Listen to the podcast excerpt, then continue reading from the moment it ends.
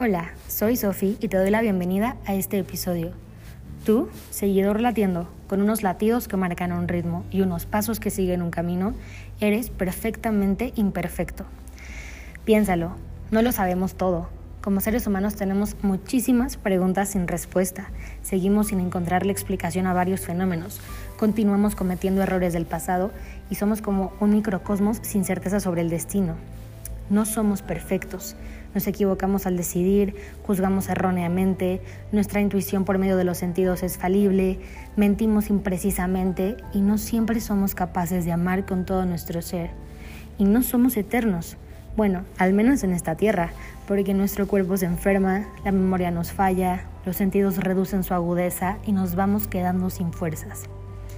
Por eso, deja a un lado tu soberbia y comienza a reconocer con humildad que eres perfectible.